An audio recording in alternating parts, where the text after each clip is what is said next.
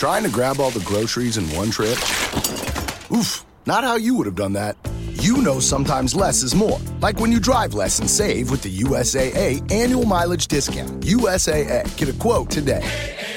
Bienvenidos a la segunda temporada de Jaque al Artista.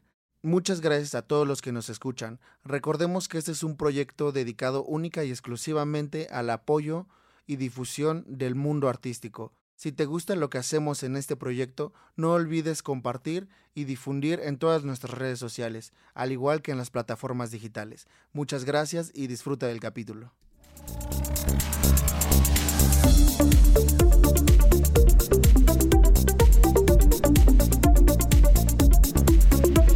Jaque al artista. ¿Qué onda banda? ¿Cómo andan? Espero que se encuentren muy muy bien. Yo muy contento de iniciar tercer capítulo de la segunda temporada. Y pues bueno, en esta ocasión tengo, tengo el honor de presentar a una amiga, a una eh, colega, a alguien con la que he podido trabajar y con la que he podido darme la oportunidad de conocer. Tremenda persona, tremenda artista, tremenda cantante. Ella es Constanza Monsiváis, cantante de ópera, tesitura soprano, egresada de la Escuela Superior de Música del IMBAL. Bienvenida, amiga, ¿cómo andas? pues aquí visitándote por estos lares. Qué chido, qué chido que hayas aceptado la, la invitación. Eh, desde que te comenté del proyecto, pues la verdad es que siempre mostraste el, el interés y pues bueno, yo muy agradecido de que te hayas dado la oportunidad de, de estar aquí. Desde que inicié el, el, el, proyecto y desde que te conocí dije, tiene que estar ahí.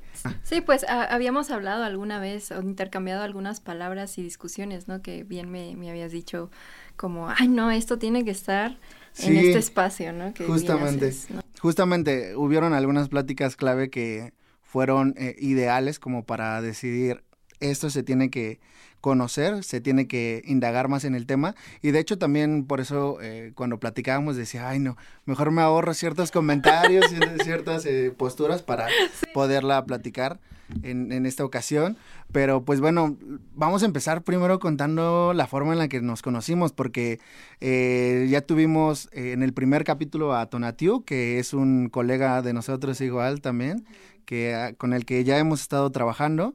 Y pues bueno, si quieres tú menciona cómo fue nuestro primer acercamiento en el mundo artístico. Pues fue un encuentro muy circunstancial, yo creo, para ambos, porque coincidimos en un proyecto eh, de, de, varias eh, gentes, era muy grande, ¿no? Y realmente era un proyecto eh, muy fugaz, pero que nos ayudó mucho a, a conectar con gente, ¿no? Uh -huh. Y creo que no tuvimos en realidad mucho acercamiento el, el buen Alfredo y yo. Eh, y él creía que yo era una persona un poco payasa. Sí, o sea, en mi defensa, la verdad. Bueno, para platicar un poquito los roles en los que estábamos, era un cortometraje que estábamos trabajando. Y este, a mí me tocó estar de asistente de sonido. Y Constanza estuvo como actriz, actriz principal y que fue muy chistoso, ¿no? Porque me comentas que no ibas como para esa idea principalmente. No, yo iba en plan, este, y, y lo fui también en plan de investigación, de ver cómo era ese mundo de, del cortometraje, eh, era nuevo porque yo supongo que posteriormente lo abordaremos, pues tenía que ver un poco con la idea que yo tenía para, eh, mi propio proyecto, entonces dije, bueno, quiero ir y, y yo iba en plan pegar cosas, eh, sostener lucecitas, eh, anotar lo que fuese, ¿no? Uh -huh. Y si solicitaban música y cantante, pues yo ahí estaba disponible, ¿no? Pero pues resulta que no, que ahora soy la... Cuando te comentan que era, que el cortometraje iba a ser de música, ¿qué fue lo que se te cruzó en la mente? Y que sabías que te iban a, a agarrar a ti sabiendo que pues traías esas bases. Eh, ¿Cómo fue esa experiencia? Pues en primero, eh, lo que más me preocupó y me da mucha risa es que no iba a dormir. Y okay. eh, a mí sí me afecta en la voz no dormir okay. y, y, comer más o menos. Era así como, híjoles, ¿y ahora con qué voy a tener energía para cantar? Pero fue bastante divertido porque ahí la adrenalina, pues no paras de trabajar, no paras de estar ahí pensando y creando. Entonces, pues eso me ayudó a solventar como esos, eh, esa idea, ¿no? De qué iba a pasar si no iba a dormir. Pero estaba bastante bien y me divertí muchísimo, muchísimo, aunque este, ya al final ya todos estábamos muriendo de sueño, pero yo estaba muy divertida, francamente. ¿Cuál, cuál crees que fue el mayor reto a la hora de, de empezar a, a trabajar en, con varias personas una idea musical? Eh, que si realmente tenían eh, idea de lo que era un musical porque nosotros los consumimos y es muy fácil. Ay, eh, entra la parte cantada, ¿no? Todas las convenciones de que tú estás hablando y de repente ya empieza a cantar. Pues no es así muy sencillo desde mi perspectiva, claro, hay gente que a lo mejor sí lo maneja mejor que yo, pero adquirir las convenciones y llevar al público a que cantar de la nada está bien, era un reto importante, ¿no? Y, que yo decía, bueno, yo no sé cómo lo van a resolver, no sé si en qué, en qué medida yo lo voy a poder resolver, ¿no? Pero por circunstancias de la vida, bueno, no me tocó a mí resolver esas, esa situación y a mí me tocó hacer el papel nada más, ¿no? Que, que de alguna manera, pues es, ese era mi trabajo, ¿no? Pero, pero igual era como, en mi, en mi imaginario era, bueno, yo como músico que que los demás van a cumplir su función, ¿cómo voy a solucionar esto, no? Y bueno, ya al final sucedieron otras, otras cosas, ¿no? Que me llevaron solamente a, hacer la función de actriz. De esa, de esa experiencia, ¿tú qué te llevaste? Eh, a, que, a que la comunicación es lo más importante. Ok. Lo más importante. ¿Por qué, te Porque yo creo que hay un montón de personas involucradas en una sola idea y darles su importancia, darles su valor, darles eh, sus nutrientes y cómo se van a ir fundiendo las ideas de, de cada eh, departamento, vaya, de cada disciplina, pues sí es bastante denso, o sea, pesadísimo, diría yo, en mí y en mi experiencia propia y verlo también. La comunicación es la base de todo en, en las relaciones humanas y también en un proyecto creativo, creo yo. Claro. Al final de cuentas, bueno, eh, ya iremos indagando un poquito más, pero eh, para que la gente se dé una idea, tú estás muy metida en el, ámbito del de la música, de, de eh, la voz como cantante. Y este fue uno de tus primeros proyectos como, como cortometraje, ¿no? Como actriz, como todo. ¿Cuál crees que es la principal diferencia de llevar como una idea musical que es producida en estudio y demás a a llevarlo a, pantalla, pues ya a imagen? Yo creo que los el timing dramático, el tiempo dramático que tienes es muy diferente desde una perspectiva escénica, eh, que, el espectador va a un lugar y presencia en una escena en vivo, a los tiempos en, cámara son muy distintos. Eh, te da una sensación mm, mm, de una, adrenalina, de una adrenalina distinta, de una concentración muy distinta al momento de que hay un ojo grande, que es la cámara que te está observando, y un montón de gente que te está observando, desarrollar tu trabajo a un espectador. Eh, y yo creo que ese es algo que sí cambia demasiado, ¿no? El tiempo en escena, en vivo, y el tiempo en cámara. Y, y por ende cambia totalmente el tiempo en la en el video o en la película, ¿no? No es lo mismo. Claro, pero justamente esa parte, ¿no? O sea, ahorita que mencionabas lo de escenario, ¿no? El, ya estar en escenario al estar en cámara, ¿dónde sentirías tú como más presión o adrenalina? Ay, por supuesto que en vivo. En vivo es lo que salió ahí se queda en el consciente de los, este, de los, del público. Y, en cámara no, tienes la oportunidad de eh, repetirlo, que también es una virtud bastante interesante, ¿no? Pero totalmente en, escena, en vivo, es entra unos nervios que... Unos nervios. Sí, yo la neta es que, fíjate que en escenario yo eh, muy pocas veces y con súper poquito público y la verdad es que esas, con esas veces me bastó para saber que Probablemente, o sea, yo admiro mucho a esa gente eh, artista que se para enfrente de, de un escenario, frente a muchísima gente. Y es como de, wow, o sea, neta se necesita mucho para poder controlar los nervios. Neta, yo las veces era eh, tocando piano o, así, o incluso me tocó llegar este, cantando. No, para mí, neta, para mí fue lo peor. Yo creo, sí, sin dudar alguna, yo creo que han sido de las de las experiencias más horribles que me ha pasado, fíjate. Porque, se, o sea, a mí se me olvida la letra.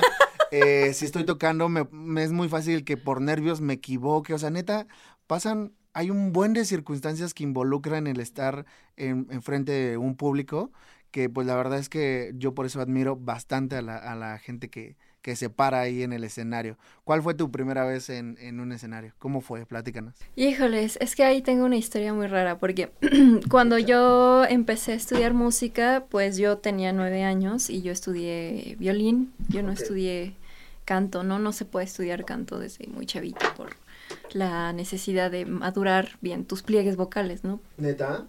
Sí, o sea, sí lo pueden realizar los chavitos, no hay coros de niños, pero no a nivel operístico, ¿no? Porque sí, sí implica una madurez de tus pliegues vocales ah, bastante, okay. bastante maduras. Okay. Eh, entonces yo inicié estudiando violín y yo me acuerdo la primera vez que, que inicié o que presenté mi, mi piececita y se me olvidó pues todo. y ese era el inicio de una de unas buenas enfrentamientos también eh, positivo y negativo eh, aprendizaje también del escenario y fue cómo voy a resolver eso cuando se te olvida todo no claro y ahí entra la mágica eh, memoria muscular en donde, bueno, yo solamente agarré y dije, bueno, mis dedos empezaron a tocar porque sí. ya tenía una memoria muscular, ¿no? Pero, claro.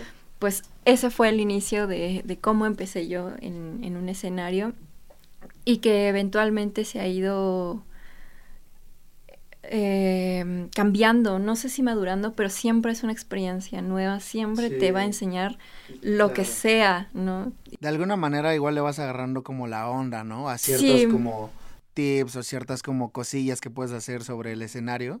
Fíjate que justamente lo que mencionas de la memoria muscular es eh, yo creo que tu mejor aliada, o sea, la verdad también, bueno, hay gente que lee como partituras así al momento y así. Eh, también mi más grande admiración. Pero yo, por ejemplo, las veces que tocaba, era mucho por memoria muscular. O sea, eh, la partitura estaba más que nada de adorno ahí, porque literal. Era porque si, si yo me subía como a escenario a tocar, era porque ya lo había repasado millones de veces y porque de alguna manera, pues tus dedos van, agarran, ¿no? Saben ya dónde. Entonces ya la partitura hay veces que ya ni la veía y nada más estaba cuidando de no cagarla, ¿no? Que también creo que está mal, creo que hay veces que sí... Eh, bueno, no sé qué tan peleado sea esta idea, er, si es más bien errónea o, o, buena, pero que el músico tenga que estar como saber leer las partituras para como mm, meterlas en ese momento, saberlas agarrar, o tenga que... Improvisar. Ajá, ¿qué, te, ¿qué tanto crees tú que es eso? Pues es que yo creo que la improvisación es, es un arte también bellísimo. Um, en donde es, sí hay que dominar cierta improvisación. Yo sí soy de ir sin partituras porque justamente ya entra tu parte personal eh, dentro de la música, ¿no? ¿Cómo vas tú a, a, ponerle tu sello personal a la música, a una danza, a una, este, a una obra de teatro, tu personaje, ¿no? Claro. Entonces, eh, yo vislumbro como esta idea en donde entra el, el, el actor o la actriz eh, ya sabiéndose bien su papel, pero todavía leyendo claro. las líneas, ¿no? Entonces ahí se pierde una gran eh, importante materia que es la tuya personal, tus propias vivencias, tus propias herramientas, ¿no? Y que, claro. que siempre es divertido y así es la vida. A, al principio sí entras en conflicto, ¿no? Uh -huh. Pero ya a la distancia lo vislumbras como algo interesante. ¿Cómo vas a resolver algo tan sutil como un segundo cambia todo, ¿no? Y eso es, eso es también lo importante y es lo más interesante de, de estar en escena, claro. que quién sabe cómo, pero lo vas a solucionar. Y dejas tu huella también ahí, ¿no? Justamente de eso, o sea, como eh, siento que es como darle ese color, ¿no? A la, a, al arte que estés haciendo, porque eh, puede ser todo muy metódico, puede ser todo muy eh, cuadrado, eh, todo muy mecanizado de la música, ya sabes eh, las notas, ya sabes en qué parte van y todo, pero si no le das este este color, este esta vida a tu a lo que estés realizando, pues yo creo que pues se quedaría en blanco y gris, ¿no? O sea, eh, ese es el color que le pudieras dar. Justamente ahorita que mencionabas, ¿qué tanto crees que sí exista la improvisación dentro del mundo artístico? Pues hay una rama que justo es, eh, para mí desde mi experiencia personal, pues la música se divide como en cuatro esferas. Eh, a nivel académico, vaya. Que sería como la música antigua, la música occidental eh, romántica y siglo XX y clásica y eso, y la improvisación. Y ahí también entra la música contemporánea. Y la improvisación justamente es, ahí hay una dicotomía entre saber si es improvisación o composición en el momento, y que también te da herramientas bastante interesantes para crear, ¿no? Todas estas esferas que en mi personal vivencia han aparecido, sí se han nutrido. Entonces la improvisación para mí es cómo voy a crear un sonido, em, un discurso musical a través de ciertos sonidos que no claramente pueden ser propios, sino utilizar ya sea instrumentos u objetos o mi propia voz. Leía hace unos días que como tal no existe la improvisación, sino que era una, eh, un recurso de ideas, de aprendizaje que has eh, tenido como a lo largo de, tu carrera, ya sea musical o lo que sea que esté desarrollándose eh, la improvisación, pero que era todo eso, como memorias, como tal, o sea, que como tal no hacías en el momento, sino más que aterrizan, aterrizabas como todas estas ideas. ¿Tú qué tanto estás de acuerdo o en desacuerdo de esa idea? Híjoles, yo no lo sé porque si hay una rama muy grande, pero muy grande, eh, de músicos improvisadores mexicanos, en donde yo justamente luego les preguntaba, ¿no? ¿Cómo, cómo se crean como improvisadores? Y ellas y ellos me comentaban que realmente tenían un periodo de estudio en donde se dedicaban a improvisar y que ellos tenían sus propios o iban creando sus propias herramientas para crear un discurso, ¿no? Entonces, por eso yo, yo creo que insistiría en, en la visión de componer en el momento.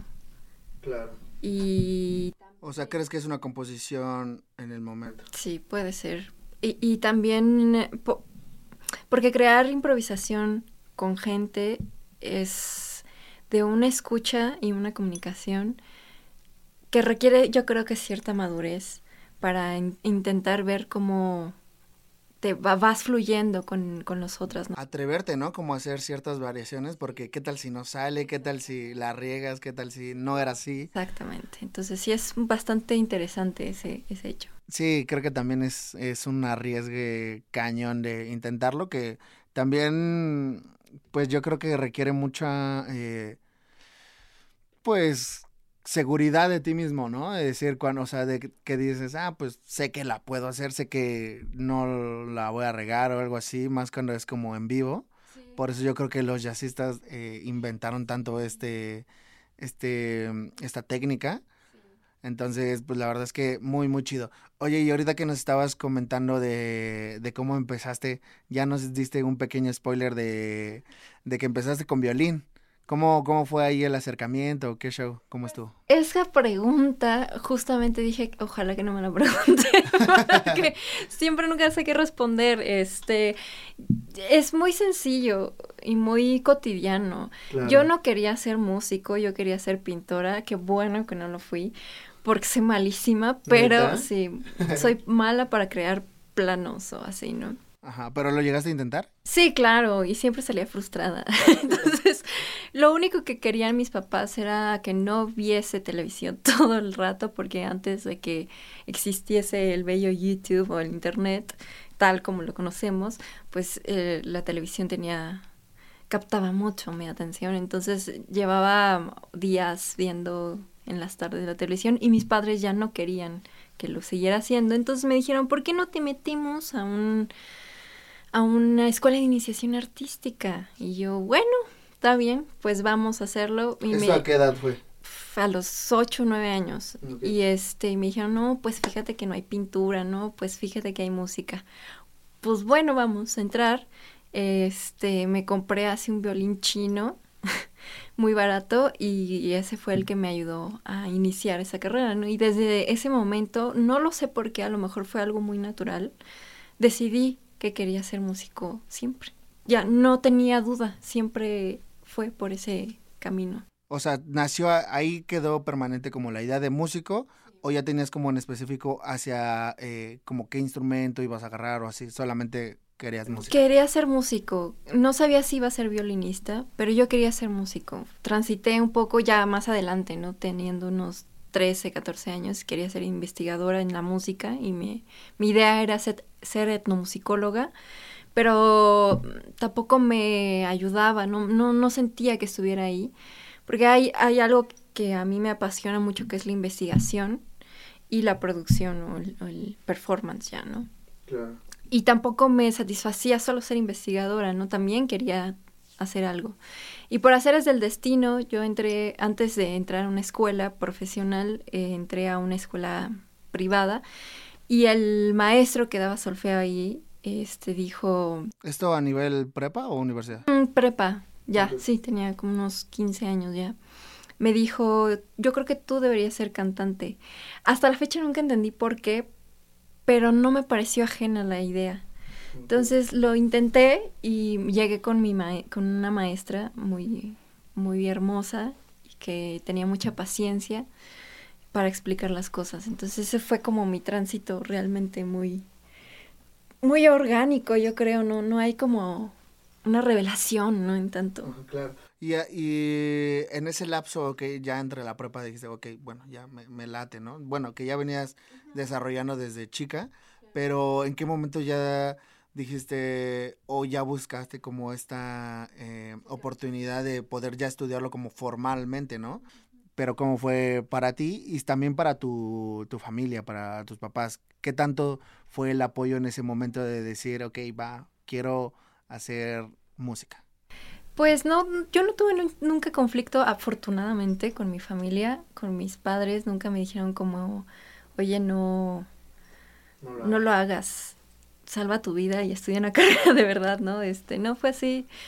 Me dijeron, ok, ya está bien, y esperaron un poco también el momento, porque yo era sí era muy desmadrosa. Entonces yo iba por aquí, por allá, por la vida.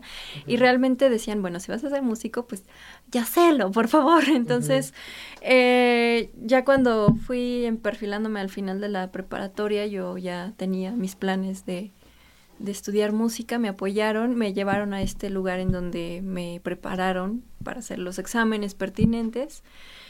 Y estuve ahí como dos años porque este en lo que sí entraba, en lo que no entraba, en lo que me daban folio, en lo que no. Y ya, y la verdad fue mi, mi, mi, madre, que mi santa madre ha vivido el proceso de, de ser músico muy de cerca, ¿no? Mis padres se divorciaron, entonces mi papá anda un poco por como una luna a través de, de, la tierra y mi mamá está ahí conmigo, ¿no? Entonces, eh, pues sí, así inicié y, y, sí, sí fue un tránsito bastante interesante. Al principio no sabes a dónde ir y por eso yo creo que es un poco difícil. No sabes a dónde acercarte, con quién acercarte, quién no te va a ver la cara y quién sí te va a tomar en serio, ¿no? Y quién te va a apoyar, porque siendo una, un adolescente a veces te sientes muy perdido, ¿no? Y yo creo que eso, ese para mí ha sido como el mayor reto yo cuando veo a los, a los chavitos que quieren estudiar música y que no saben a dónde acercarse, pues sí, y, y por hacerles del destino me preguntan, pues sí trato de, guiarlos, ¿no? Porque se siente bien feo que, que, quieres hacerlo, quieres llegar a eso y no hay dónde, ¿no? Y, y luchar contra también todas estas ideas de te vas a morir de hambre, ¿no? Claro. Eh, está, está, híjole, es un tema muy chido y que creo que no me, o sea, podría decir que ha ido como cambiando un poco, creo que cada vez hay como un poco más de información.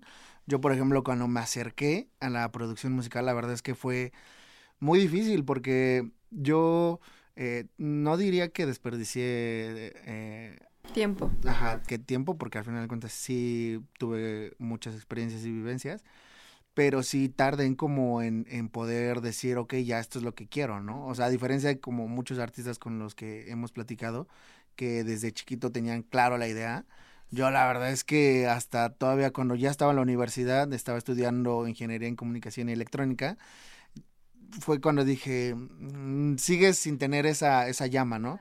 Y dices, mm, ¿qué pasa? Y, y, buscando, porque pues no había como tanta información, ¿no? Eh, buscando como escuelas, las que habían, lo caro que eran, eh, eh, la oportunidad que había de, o sea, porque pues al final de cuentas mucho en este mundo es como de, bueno, eh, si tienes como tu, tu papel de la SEP, ¿no? O si está como registrado, shalala, shalala. Y entonces es como, ay, y eso, y todo eso al final de cuentas era un peso que recaía como en las decisiones que, que a veces uno tiene que tomar, ¿no? Pero al final de cuentas creo yo que ha ido como cambiando un poco esa idea, que ha ido eh, mejorando la información, creo que hay más oportunidad de, de conocer, ¿no? De saber que se puede vivir de esto, ¿no? Y que se puede vivir bien, que se puede disfrutar, ¿no? De lo que trabaja. Pues sí, afortunadamente eh, ahí eh, tenemos el bello internet y sí. las plataformas y eso es como un alivio un poco en, don, en donde te permite explorar y ver también eh, o poner tu, tu granito de arena, ¿no? Claro. Entonces sí, me parece Sí, para aprender y todo eso. Oye, pero a ver, y ahora eh, una de las preguntas que más tengo así interés es, una vez que ya decidiste eh, entrar a la música, que ya decidiste estudiar la música, oh, turn it up. Here we go. Up here with your crew in an awesome view. Everything you love stacked right in front of you. Got your icon pass, powder slashing. 50 plus destinations. Speaking of, did you get your icon pass yet, Sean? I'm on iconpass.com dropping in right now. From just 259 adult. I'm going to buy it at the best price before it goes up April 21st. Yeah, that's the good stuff. Okay, done. So pass the good stuff. Yeah, it's the good stuff. Woo! Oh, turn it up. Got your icon pass, powder slashing. 50 plus destinations. Speaking of, did you get your icon pass yet, Sean? I'm dropping in right now. Wow, from just 259 adult, I'm going to buy it at the best price before it goes up April 21st. no sé. ¿Por qué, ¿Por qué, empezaste con la ópera? ¿Qué fue lo que te llamó? ¿Qué, qué fue eso? O sea, porque no sé, o sea, no, no quiero sonar mal, pero se me hace como una decisión, como algo que difícil y arriesgada de tomar, ¿no? Decir, quiero estudiar ópera. Híjoles, pues, ¿qué te digo? yo creo que um, instintivamente, yo siempre digo que soy una persona muy dramática y Alfredo sabrá totalmente cómo, cómo soy de dramática. no, no tanto, poco, poco. este, y la ópera tenía algo ahí que era el dramatismo. ¿No? El, el, hacer también un personaje. Okay. Y la ópera tiene un elemento eh, muy atractivo actualmente, pero que para mí era apenas una, una idea muy eh, sen sencilla, ¿no? Que es cómo en la ópera eh, tienen o atraviesan muchas disciplinas artísticas, ¿no? El teatro, la, la, cuestión visual, ¿no? Escenográfica, iluminación, la música, eh, y cómo también el cantante, que es donde atraviesa todas estas disciplinas, tiene que modificarse para adquirir esta cualidad vocal que tanto nos caracteriza, caracteriza ¿no? Eh, y a mí me gustaba mucho la idea de poder, de que mi cuerpo eh, viviese todas esas disciplinas en, en, el mismo tiempo. Y eso es también un reto horrible porque no sabes de dónde coordinar, ¿no? O sea, son un montón de, de esferas ajá, que tienes que prestarles atención, no puedes descuidar, eh, o al menos yo así creo, no puedes descuidar tanto la actuación porque si no, ¿en dónde queda el papel eh, de la ver veres verosimilitud, ¿no? Entonces, eh, vivir todo eso dentro de mi cuerpo y de mi experiencia me parecía una actividad sumamente atractiva, ¿no? Uh -huh. Y el drama, eh, vivirlo, ya tener la oportunidad también de hacer otras cosas que quizá en la realidad no se pueden hacer, ¿no? Eh, como tener también un papel de explorar la, tu propia maldad, y cómo lo vas a poner dentro de ese personaje, ¿no? En, dentro de unos límites bastante seguros que es el arte, ¿no? Para mí. Cómo explorar el hecho de eh, tener que tomar la decisión, una de esas óperas dramáticas y preciosas también, de tener que decidir matarte, ¿cómo vas a afrontar eso? Eh, eh, tu persona física real a través del personaje, ¿no? Y eso da mucho eh, la posibilidad de explorarte como persona, como artista, eh, todas tus facetas, todas tus personalidades, todo lo que tú traigas, y eso enriquece mucho una producción de ópera y por eso yo creo que escogí eso, ¿no? Para poder vivirlo así dramáticamente en carne propia, ¿no? Eso fue lo que a mí me atrajo mucho. Increíble, ¿eh? El drama. El, El drama, drama, principalmente sí. podríamos decir que el drama fue el, el mayor hincapié que te dio eh, dar ese paso, ¿no? Pero, ¿cuál fue el, cuál creerías tú que fue el primer acercamiento? Que, o sea, toda esta idea eh, la entiendo perfectamente, pero en el momento tú tuviste como alguna, algún acercamiento a la ópera en el que dijeras, wow, ¿qué, qué es esto? Quiero hacer esto. O supongo que fue durante los años que estuviste estudiando música. ¿Cómo, cómo estuvo ahí? Em, yo siempre que me, me gustaba mucho cantar. Siempre me gustó cantar. Nunca supe bien por qué. Pero una de las este, situaciones en las que yo dije, quiero hacer esto, fue también muy cotidiano, que fue ver a, o sí, ver a, a la que después se convirtió en mi maestra de canto, cantar, escucharla, ver cómo podía crear o desde dónde partía su cuerpo para poder crear un sonido tan grande y cómo ese sonido lo ibas a ir moldeando. Eh, porque se- de repente se vuelve todo muy subjetivo y, y saber que tu cuerpo nada más depende de, o ese sonido depende de dos pliegues vocales y el aire, y todo lo demás es un mecanismo del cuerpo, ¿no? Eso yo no lo sabía y yo quería saber qué era hacer ese sonido, ¿no? Que era hacer música con mi propio cuerpo. Puede ser, sonar súper ego- egocentrista, pero eh, me parecía una algo que también cumplía esa, esa finalidad, ¿no? De vivir cosas dentro de mi cuerpo, ¿no? ¿Cuál creerías tú que es como la principal diferencia entre eh, el canto de ópera a el de los demás? A canto eh, moderno o, o todas esas ramas. Yo creo que tienes que fabricar un sonido primero. O sea, si no, no vas por la vida cantando, hablando así, entonces ya, ya lo fabricas, ¿no? La- eh, y, y- y- y también tienes que buscar belleza en eso, o sea, no puedes sonar ridículo o, o golpeado, ¿no? Tienes que buscar una belleza propia también. Y el canto pop, yo no lo desprecio, también tiene sus cualidades, ¿no? De que te, te, te apoya como esa idea de saber yo así canto, esa es mi voz y esto es lo que me gusta plasmar. Y justamente em, las dos se pueden complementar, pero yo creo que la ópera es eso, una voz eh, fabricada de tu propio cuerpo, sí, pero al final y al cabo fabricada, ¿no? Es como las posiciones del violín, tú no, tú no vas por la vida haciendo esto, o no hay una actividad muy específica tal como el violín para que tu mano sea así, para que tu cuerpo sea así para una guitarra, para que tengas la capacidad como los bateristas de coordinar, ¿no? No hay una actividad tan tangible como eso, ¿no? Eh, como hacer o crear un instrumento, ¿no? Y en el caso del canto, eh, no hay una actividad que tengas que hacer, impostar la voz o, o hablar de tal magnitud. Claro, que también creo que ahí está chido porque eh, a pesar de todo, Oh, turn it up. Got your icon pass, powder slashing. Huh, 50 plus destinations. Speaking of, did you get your icon pass yet, Sean? I'm dropping in right now. Wow, from just 259 adult, I'm gonna buy it at the best price before it goes up April 21st.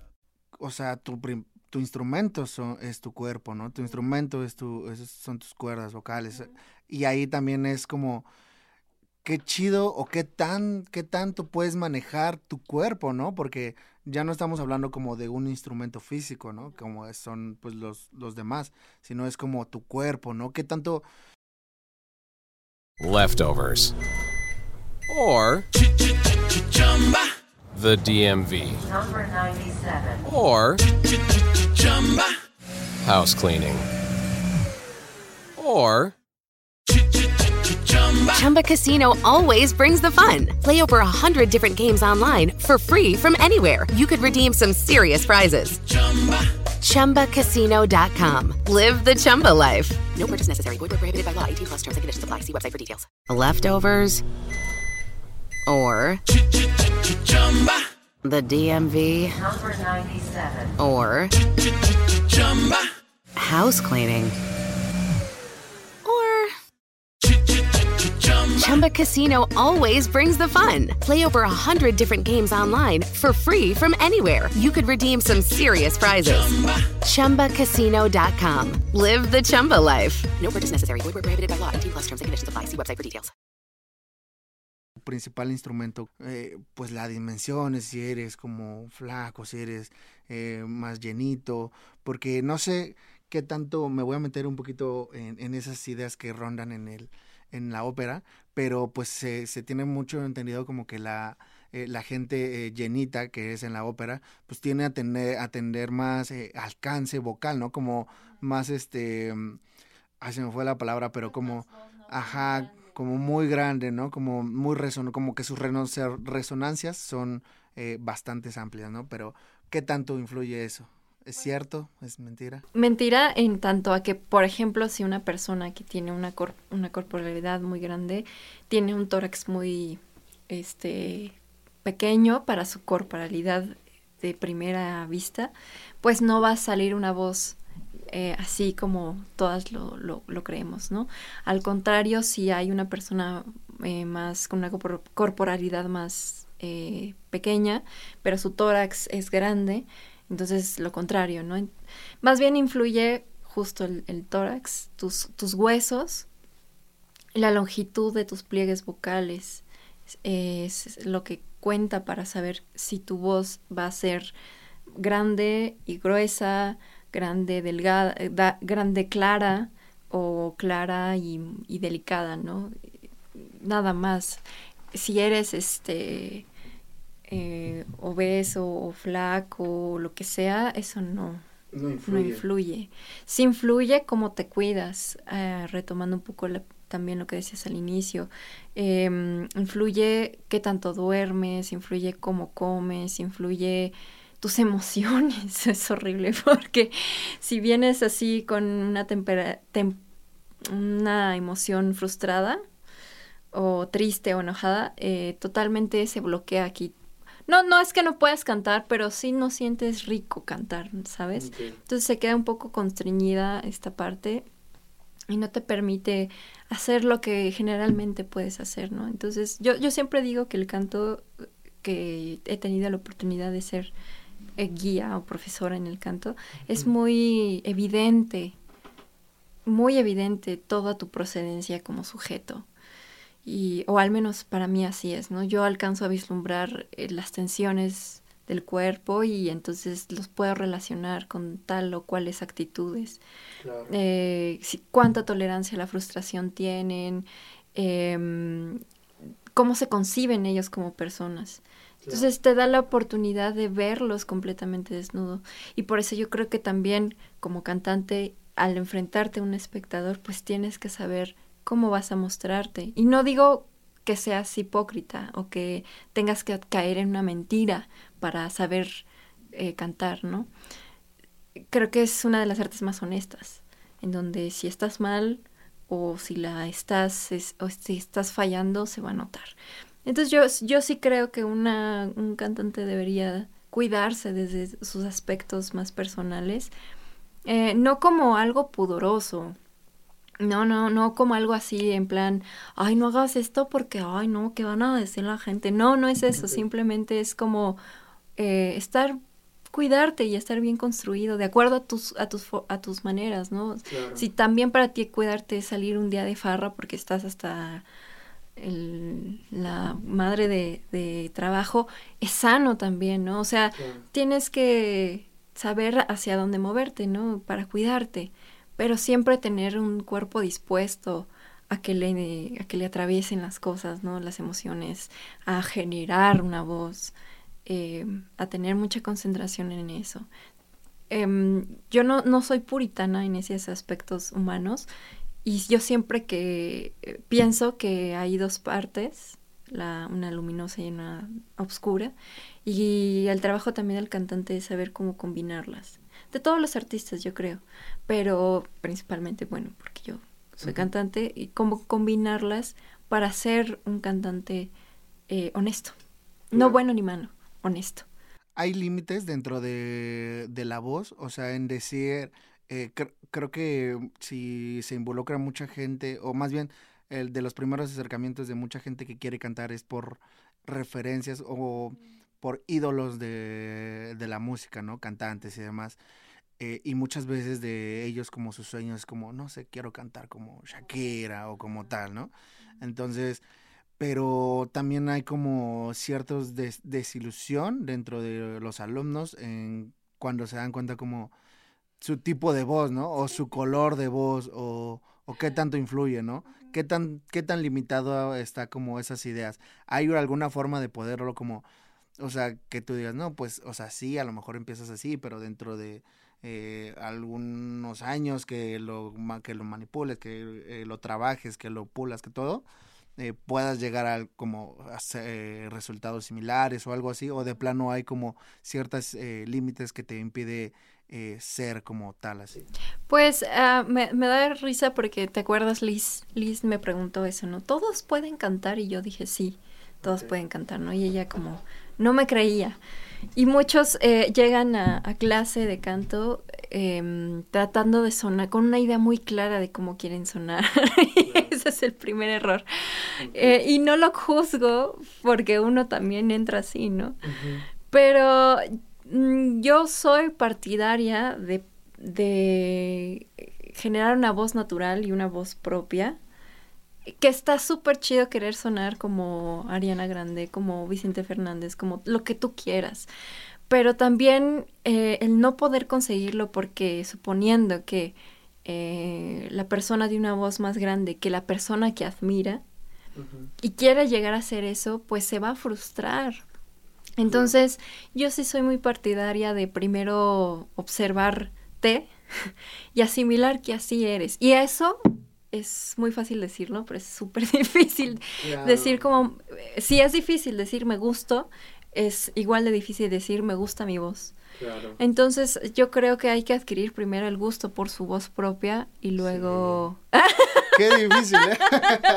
sí, Qué entonces, difícil. sí, sí, eh, y yo así guío a mis alumnos, ¿no? Eh, yo siempre les digo, pues parte de quién eres tú. Es, es bonito cantar como uno mismo. Y yo, yo lo digo un poco a veces eh, una mentira piadosa porque igual yo tengo esos mismos problemas, ¿no? De, ay, es que no me gusta cómo suena esto, ¿no? Pero siempre es agradable que también los demás lo empiecen a hacer. Gústate tú primero. Cántalo así como a ti te gustaría cantarlo, no como tal o cual lo Claro. Qué difícil es aceptar eso, ¿eh? Porque ya ahí son como problemas, eh, pues ya luego que existenciales, que Sí, no te que gustan, autoestima, que, ¿no? Sí. ándale, autoestima, que confianza, todo eso. Es muy complicado. Yo la verdad es que el tiempo que estuve estudiando, bueno, que fue poquito, que estuve estudiando eh, eh, canto, no, o sea, o sea, también yo creo que fue como una disolución porque, eh, o sea, lo intentaba. A mí me gusta cantar eh, en la ducha, ¿no? Yo soy cantante de ducha de, de en mi cuarto a solas. Eh, a mí me gusta mucho venir escuchando música, poder cantar y así, pero neta, o sea, al dar, el darme cuenta como que eh, no podía como, como, ser como a veces te lo imaginas, como a veces quisieras, como tener cierta eh, color de voz y decir, ah, ok, este, no manches, sí canto como Bruno Mars. ¿no?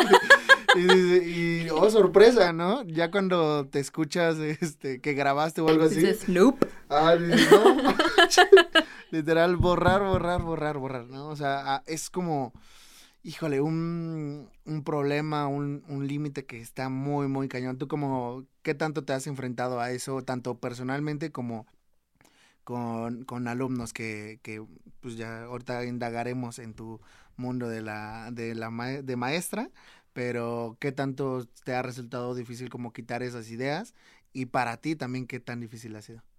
Pues es muy difícil. Yo soy una persona que, pi- que piensa demasiado, o sea, le da aquí a la lavadora mucho. Eh, soy ansiosa. Entonces, y también soy muy específica en lo que yo quiero y cómo quiero las cosas. Entonces, tengo las ideas y lidiar con lo que sale porque es un proceso, porque tengo que entender que es un proceso. Sí es como, ah, pero yo quiero esto y no sale, ¿no? Y dices, bueno, calma, calma. El tener paciencia es fundamental para mí y en general para todos, ¿no? Pero para las personas que somos ansiosas, paciencia y paciencia madura, porque luego estás así en plan, bueno, sí, estoy siendo paciente, pero no es cierto. Entonces, lidiar con eso y reconciliarte con contigo mismo o conmigo misma eh, cuando salen esos pequeños lapsos de, hijo, es que de verdad no me gusta esto, es mucho de la mano con la paciencia que puedas tener, ¿no? Y esta tolerancia a la frustración. Entonces, yo siempre estoy observando eh, mis procesos en donde, ¿cómo me voy a reconciliar si es que estoy peleada con mi voz? ¿Cómo me voy a reconciliar con este problema, ¿no? No puedo estar, no puedo vivir peleada conmigo misma. ¿Cómo le voy a hacer? Entonces ya vas sacando ciertas herramientas, teniendo mucha paciencia, lo repito. Y esto lo, replico con mis alumnitos, ¿no? Y tengo eh, alumnitos muy jóvenes que, que por la cuestión de la tecnología y la vida lo quieren todo así, ¿no? Y yo les digo, calmada, calmado, todo está bien. Aunque por mí yo también luego estoy... ¡Oh! que, no. Respira, por favor. pero yo siempre eh, eh, trato de darles buenos ánimos porque eso les, eso nos ayuda y eso ah, yo también lo hago conmigo misma, ¿no? Digo, bueno, tal vez no pude resolver esto hoy, pero sí pude resolver esto y esto y esto y, mi, y tuve paciencia, que es lo que más me importa con eso estoy bien para poder continuar y reconciliarme cuando tenga problemas de, que esto no me gusta, ¿no? Y, y no sé qué tan frecuentes sean en todos los cantantes, ¿no? En mí sí es, este, sí hay puntos clave en donde tengo esos conflictos.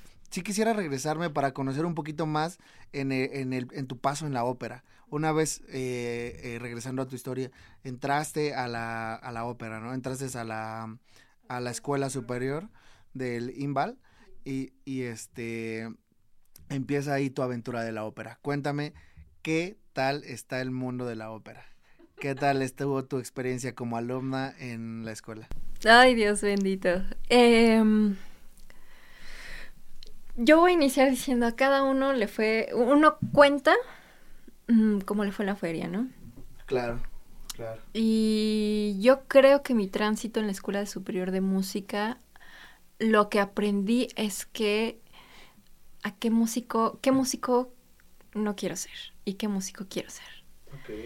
Em, yo me, costó mucho trabajo dialogar con, con, la escuela porque yo tenía unas ideas muy distintas a lo que realmente es la escuela, ¿no? Y ahí ya no es responsabilidad de la escuela, sino de mía, en tanto a que yo pensé o vislumbré, imaginé, me creé imágenes de lo que podía llegar a ser, ¿no? Claro. Eh, y no es así, no fue así. Entonces mi tránsito por la escuela fue un poco atropellado en tanto a que no cumplía las características que yo, que la escuela me pedía, ¿no? Y no era porque yo fuese mala alumna o porque me saltara todas las clases o porque no tuviera el interés suficiente, sino porque mi idea de lo que era ser cantante quizá no cuadraba tanto con la idea de, de la academia, ¿no? De canto. Entonces, pues mi tránsito fue un poco en aprender a reconocer qué cosas no quiero y qué cosas, y, y mejor a construir qué cosas sí quiero, ¿no? Y mucho de, de mi estancia en la escuela fue eh, a crearme, a tener que crear esos espacios que sí quería hacer. Eh, por ejemplo, en cuarto año nos eh, piden hacer una ópera completa o óperas más chiquitas. Y bueno, yo ahí mi, mi, maestra de ese momento se jubiló, entonces hubo un tránsito ahí medio raro en donde teníamos y no teníamos maestro. Y al tiempo corría y yo tenía que hacer cosas, ¿no? Entonces, para poder llegar a presentar mi examen que era la ópera. Entonces, eh, yo no tenía o no conocía mucha gente, a pesar de que llevaba ahí tiempo, y dije, híjoles, es que yo no, no, no, no me, no me hallo aquí. Pues buscas gente. Entonces yo creo que ese fue mi, mi, mi tránsito en la escuela. Buscar gente para crearme mi propio espacio ahí. Y eso ya fue muy, mu- mucho tiempo más, más tarde, ¿no? Ya casi a la salida de la Fue difícil eh, romper con estas, justo estas eh, ideas o ilusiones, podríamos decir también, que, que traías. Sí, sí. eh, no quiero ser sentimentalista, pero sí ha sido un, un tránsito que hasta el día de hoy intento sanar, porque eh, sí es muy duro y, y ahí en la escuela pues sí, sí está muy establecido qué es lo que debes hacer, cómo lo debes hacer, con quién te debes de relacionar, cómo debe ser, todo, ¿no? Son, son lenguajes que yo la verdad yo no, no conocía porque son implícitos dentro de la tradición de la ópera y que también personalmente yo no comparto. Pero no quiere decir que no pudiésemos dialogar. Entonces yo intenté dialogar con eso que yo no comparto, pero que existe y que también es válido, ¿no? Entonces, eh, sí fue crearme mis propios espacios y hay- que hasta el día de hoy yo sigo haciéndolo, ¿no? Eh, ya yo creo que en algún momento eh, te darás cuenta que mi, mi propio proyecto está rompiendo con todos los esquemas que es la escuela, ¿no? Y es eso, sigo rompiendo y creando mi propio espacio, ¿no? Justamente esa palabra que mencionaste, tradicionalista, ¿qué tan tradicionalista pudiera ser la ópera y qué tan disruptiva pudiera llegar también a ser? O sea, ¿qué tanta oportunidad puedes llegar a tener de romper esas tradiciones? Es- Son esas como dos preguntas, ¿qué tanto es y qué tanto se puede romper eso? Yo creo que es una pregunta muy compleja que se puede responder desde muchas este, eh, aristas, ¿no? Desde la mía es... Yo no le hago feo al- a lo tradicional. La ópera yo sí creo que se ha convertido en algo muy tradicional y algo muy inaccesible. Eh, voy a explicar por qué. No lo digo en balde. Hay pocos recintos y no es la primera vez que lo, dice, que lo digo yo, lo dice también, por ejemplo, Ramón Vargas, un cantante, un tenor muy reconocido en México y en el mundo. Eh, Rolando Villazón también lo han dicho, ¿no? Eh, que no hay espacios propios para las artes en general, ¿no? Y que el único espacio, al menos en la Ciudad de México, en donde pueden converger exposiciones, eh, eventos de danza, de teatro, de música y ópera, es Bellas Artes. Nada más. Y eso limita mucho el poder difundir la ópera en muchísimos más espacios. Eh, por un lado, por el otro, las etiquetas y hasta este lenguaje que te comentaba implícito que está dentro de la ópera, la gente que está allá afuera no lo sabe. Y entonces de repente el sentirse confrontado con algo que no sabes cómo dialogar se vuelve inaccesible y se vuelve ya de una manera en la que tú no puedes o el público no se puede ir sumando y no puede ir, e ir enrique- enriqueciendo em, el espectáculo, ¿no? Entonces sí abogo porque exista la ópera. em, sí también abogo porque las tradiciones de alguna manera existan. No se pueden quitar ciertos aspectos, ¿no? Claro. Pero sí también abogo por el diálogo con la contemporaneidad, con la modernidad, con, Claro. con la tecnología, por ejemplo, ¿no? Em, con las etiquetas, también ya, ¿no? Ya no más etiquetas. ¿Por qué lo digo? Yo hice mi servicio social, di 30 conciertos en secundarias públicas. Generalmente eran de bajo estrato social, estaba en la Guerrero, en este, en la Peralvillo, en Tlatelolco. Y eso eran algunas, ¿no? No eran como, no fui a Iztapalapa, no fui a Ecatepec, por ejemplo, no fui a la periferia y me hubiera gustado mucho. Em, y resultaba que la- los chicos al principio se reían un poco de la manera en la que yo cantaba, pero después se veían interesados en eso y me preguntaban en cada concierto dónde podían ir a consumir este, este tipo de música.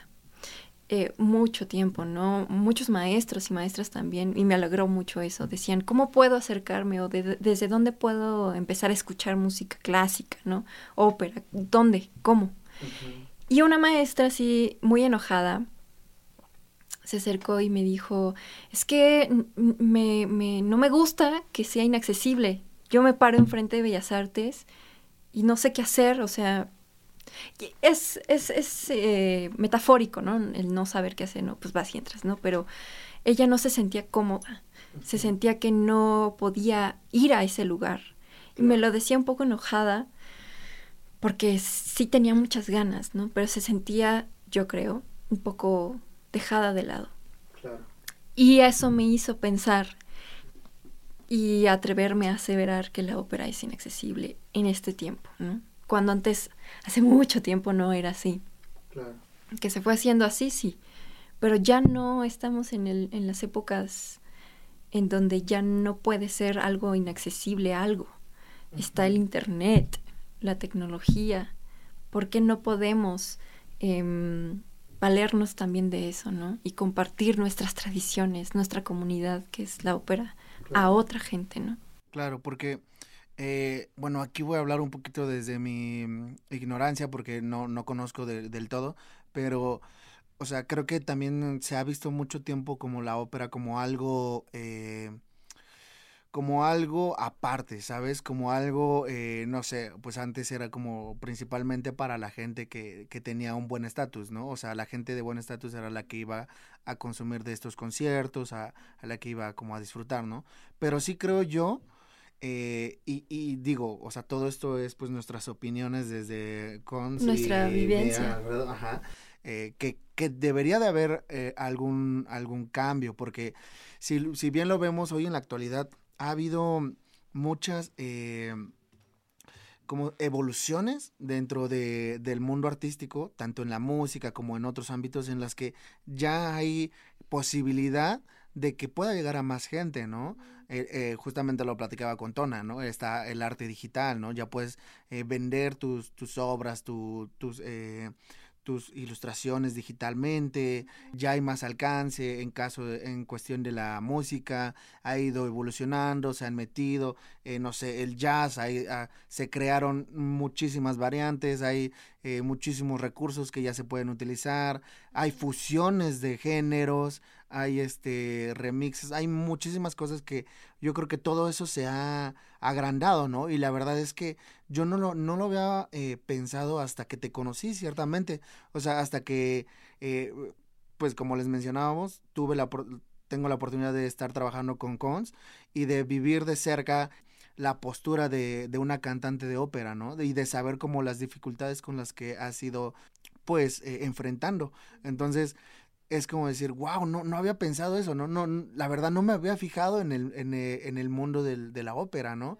Y, y se va quedando atrás, creo yo que es algo que se va quedando atrás y ahora que lo comentas es como por, no sé qué tanto sea por la gente que está involucrada en la ópera. Es decir, eh, qué tanto, por ejemplo, conozco ahorita ya tu postura, ¿no? Frente a la ópera, pero qué tanto eh, están abiertos como la gente que ya lleva, digamos, como los dinosaurios, podríamos decir. Ya, yo buscando ya, ya mis términos, pero esta gente que, eh, que lleva, ¿no? Y que se pudiera cerrar, ¿no? Porque creo que por ahí pudiera ser el problema, ¿o tú cómo lo ves? Eh, ¿O qué tanta la gente, perdón, la, la gente de, de que está como tú estudiando y así, está igual de abierta que tú a, a posibilidades? No, sí, sí es un ámbito muy cerrado y no, la verdad no me enorgullezco de eso porque se, se pierde una forma de, arte muy interesante y muy densa, ¿no? Que es la ópera. Pero justo yo abogo por el diálogo y creo que eso falta mucho, al menos en la ópera. No sé en otros ámbitos artísticos, pero sí en la ópera, ¿no? Falta muchísimo diálogos, falta esta idea de observar 360 grados, ¿no? De que la ópera no solo está sustentada por nuestro bello corazón y nuestro ah, eh, ser romántico, no, no, no es eso, ¿no? También vivimos en un país con ciertos problemas y ciertas características y que no dialogan los, este, los que tienen mucha más experiencia, ¿no? Que eso es lo más interesante, cómo ese cantante, eh, creador, tiene experiencia tal eh, que no lo confronta una realidad o no lo dialoga, se va perdiendo. Y eso no, no, no es lo más recomendable para mí, ¿no? Yo también quisiera ver cómo va a evolucionar ese, ese cantante que tiene tanto, tantas herramientas, tantas experiencias. Quiero ver de qué manera se va a mover en ese presente, ¿no? Y no hay. Es como una sola idea, ¿no? Y yo, por eso digo, no, no estoy en, en, en, pro de la confrontación y esto es mejor que esto, no. Yo sí quiero ver que esa persona también logre decir, ¿qué voy a hacer con mi, mis experiencias? ¿Cómo las voy a confrontar al presente? Porque esto no está funcionando, ¿no? No está ese cuestionamiento al sí mismo y que sí sería muy importante que lo, que lo empezaran a hacer las personas, porque no, ciertamente muy contadas somos las personas y cantantes que decidimos romper con eh, los esquemas tradicionales, ¿no? Y que también dialogamos con ellos eh, y, y, nos confrontamos con, con, ambas realidades, ¿no? La tradición y el presente. Justo eso, ¿cuál, cre cuál tú creerías que es eh, el paso que tuvieran que dar tanto nosotros como, como público, como consumidores, y tanto como el artista de ópera. ¿Cuál crees que sería esa como solución a poderle abrir paso al mundo de la ópera? Voy a citar a un eh, director de director de orquesta mexicano que es eh, se me acaba de olvidar su nombre, pero se apellida Mata. Ahorita lo recuerdo. Sí, no te Que eh, decía, le hicieron la misma pregunta y él decía sacar a las orquestas él, y yo decía los canta y yo diría a los cantantes de su hábitat tradicional, ¿no? Poner a estos cantantes en otros escenarios, fuera de lo común, fuera de lo que se llamaría un escenario, ¿no?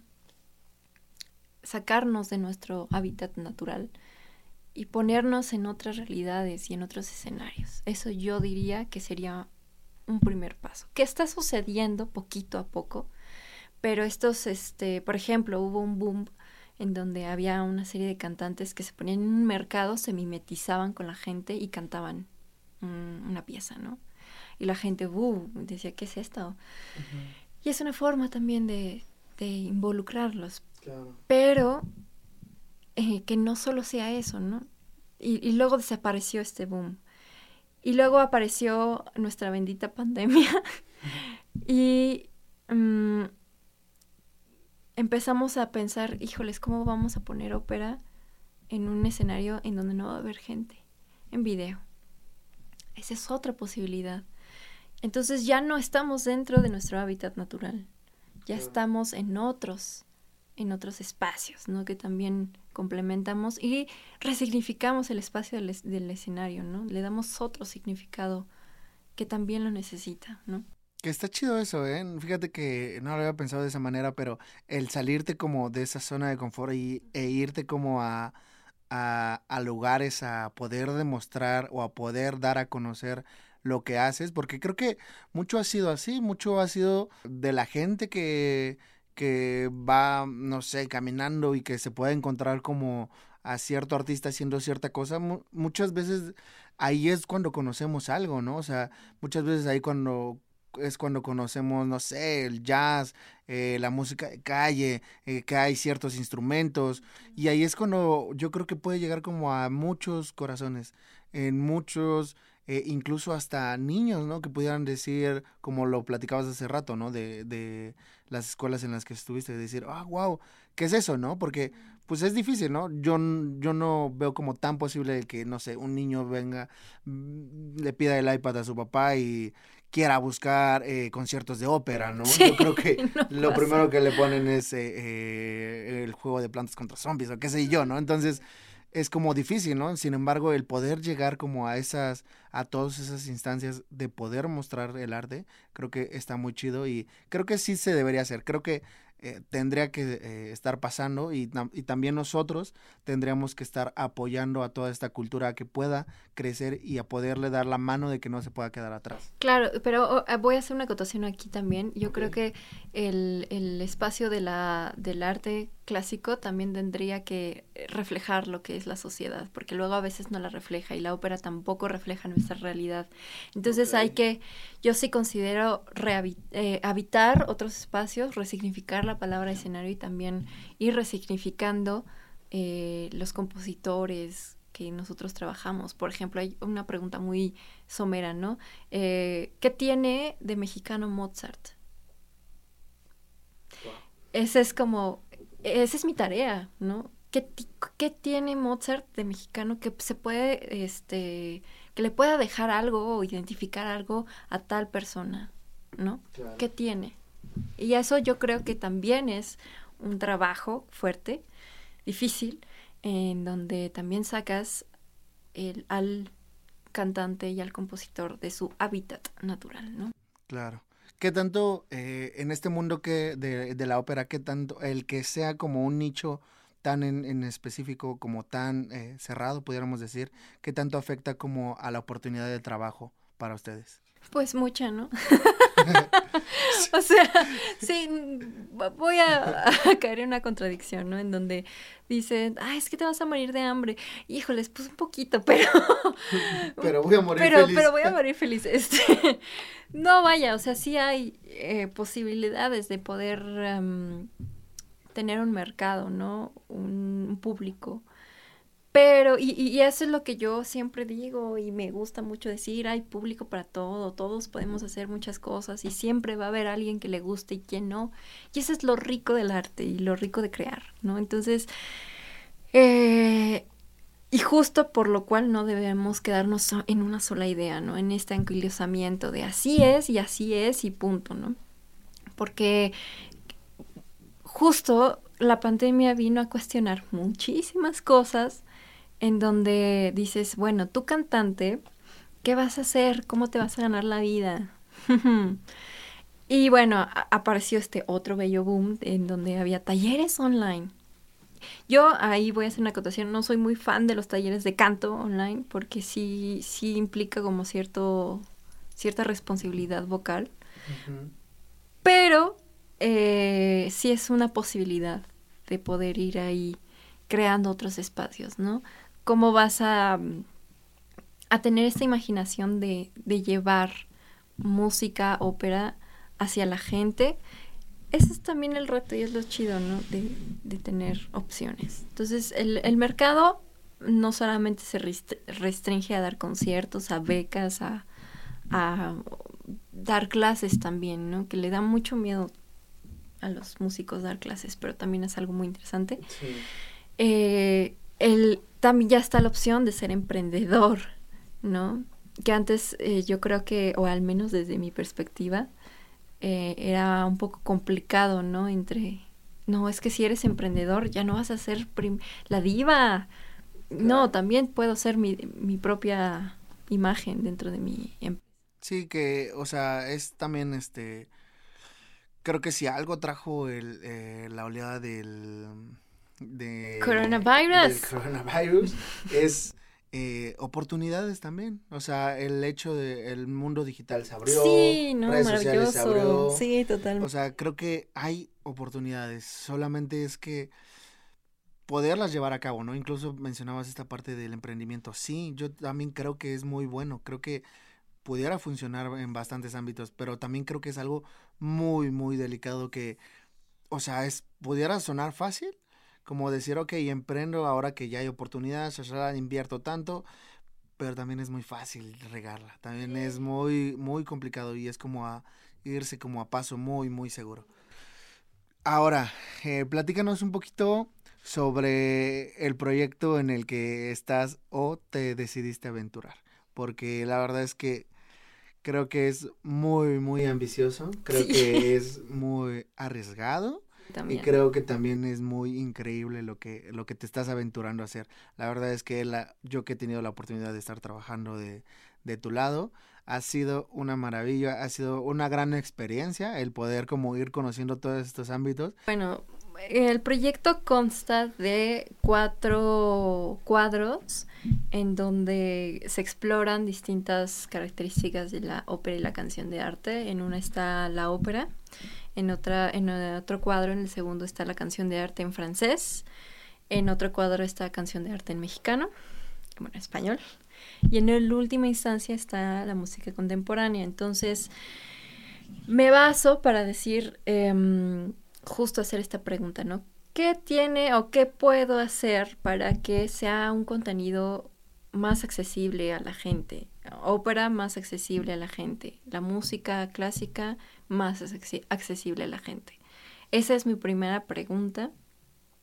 Y con eso, pues voy desarrollando toda la estética de, de, cada uno de los cuadros. Entonces, eh, sí es muy ambicioso eh, en tanto a que son, es mucha música también y es mucho, em, muchos elementos que hay que ir entrelazando y cómo los voy a entrelazar.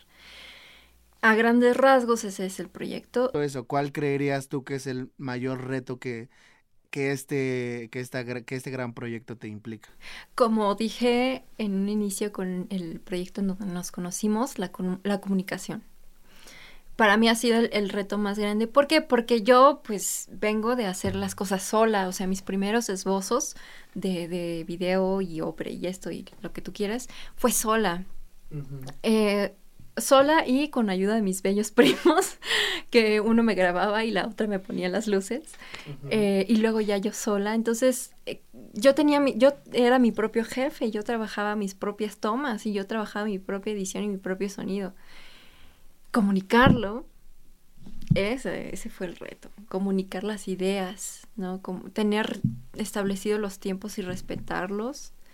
Em, ese es el gran reto, ¿no? Y dialogar con todos ustedes y que todo sea una relación horizontal, porque eso también me interesa mucho. Eh, sí ha sido un reto, la comunicación. ¿Cuál nos recomendarías que fuera como la principal, eh, el principal acercamiento que pudiéramos tener para podernos involucrar en el mundo de, la ópera? Uy, híjoles, yo creo que el principal acercamiento y eso es ya muy desde mi perspectiva, son eh, los cantantes mexicanos, los de antes, tenían, tenían esa cualidad vocal todavía, ¿no? Eh, que tenían cierta educación vocal, que tenían cierta este, necesidad de adquirir belleza para adquirir eh, otros discursos, ¿no? Y una forma es así, ¿no? Otra forma es un poco arriesgada en tanto a que tú le pides tu voto de confianza al, espectador, ¿no? A que se, a que vaya o consuma eh, conciertos de ópera, ¿no? Que se dé la oportunidad. Que se dé la oportunidad. Y, sabes también algo que yo recomiendo mucho y que yo incluso hago, porque eso de, de, ver cuatro horas sentada ópera y luego en video, pues sí cansa. Entonces, yo siempre digo, velo, pero date tus chances de procesarlo también, ¿no? Que, que ves una hora eh, o ves media, bueno, te vas y te sirves tu café, haces palometas, haces más afable la experiencia, ¿no? Y continúas. Y eso es lo chido también de la tecnología. No puedes hacer eso en, en teatro, ¿no? No puedes decir, bueno, pausa, me voy a hacer mi, snack. Tomarse y, esos breaks, ¿no? Exactamente, ¿no? Entonces yo también recomiendo darse eh, la oportunidad siempre eh, tomando descansos para digerirlo, para descansar también y refrescar los oídos y la mente y, volver a entrar. Súper chido, Cons. No más, pues qué rápido se pasa esto. La verdad es que estuvo muy, muy buena la plática. Creo que nos llevamos muchos mensajes, creo que nos llevamos muchas lecciones también para poder como eh, contemplar y poder darnos la oportunidad de de apoyar este, este sector que pues muy poco yo creo que conocemos, o bueno, lo digo desde mi, desde mi opinión, no va a ser que al rato, no manches, si todos lo conocíamos. no, este, Cons, algo, algún último mensaje que quieras dejar, Mm, algo, este es tu, tu momento de brillar. Este, yo creo que sí me gustaría hacer un disclaimer en tanto a que mucho hay muchos asegúnes en el discurso que yo pude haber dicho, ¿no? Como yo digo, hay un entorno social, económico, político que tiene que ver este con las que que por que de alguna manera soporta eh, las artes, ¿no? En México. Entonces, no todos tenemos las mismas oportunidades y eso me, me queda muy claro. Pero también tenemos que ser conscientes de, saber cómo vamos, a, cómo vamos a utilizar nuestro espacio y nuestro privilegio, ¿no? Por un lado. Y por el otro, yo creo que no le tengamos miedo a crear con cosas nuevas. Siempre es muy, sí da mucho miedo, pero creo que es lo chido de la vida, en la improvisación. ¿Cómo vas a enfrentarte a esos obstáculos? Wow, increíble, Cons. Muchas gracias, muchas, muchas gracias por haber aceptado la invitación. Qué gran mensaje nos dejas. Y eh, ¿qué, qué se viene para Cons? Eh, ¿Dónde podemos encontrar este, este gran proyecto del que estuvimos comentando? Yo, pues para mí todavía se viene el término de este proyecto y espero que próximamente también tenga un espacio en redes sociales para que la gente pueda alber- este, llegar a, a conocerlo. Eh, ¿Por qué todavía no hay? Porque todavía le falta un bloque de grabar, que es el último. Y este, yo espero pronto ya concluir con eso, porque creo que no lo he mencionado, es parte de mi proyecto de titulación. Entonces, terminando esto, se viene eh, saber cómo voy a dar el siguiente paso. Entonces, yo espero próximamente tener un espacio para compartir todo este proyecto. Perfecto, Cons. Pues ya se la saben. De todos modos, yo voy a estar eh, a lo largo de la semana compartiendo eh, todo sobre Cons, compartiendo dónde la pueden encontrar, compartiendo todo lo que hace. Muchas gracias de nuevo, Cons, por haber aceptado venir acá. Y pues ahí nos estamos viendo en, en la próxima. Sale, amigos. Bye.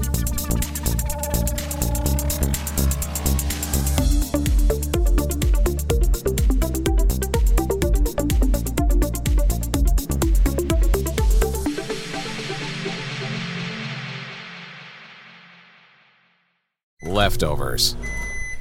Or the DMV. Number 97. Or house cleaning. Or Chumba Casino always brings the fun. Play over a hundred different games online for free from anywhere. You could redeem some serious prizes. Chumba. ChumbaCasino.com. Live the Chumba life. No purchase necessary. Void where prohibited by law. 18 plus terms and conditions apply. See website for details.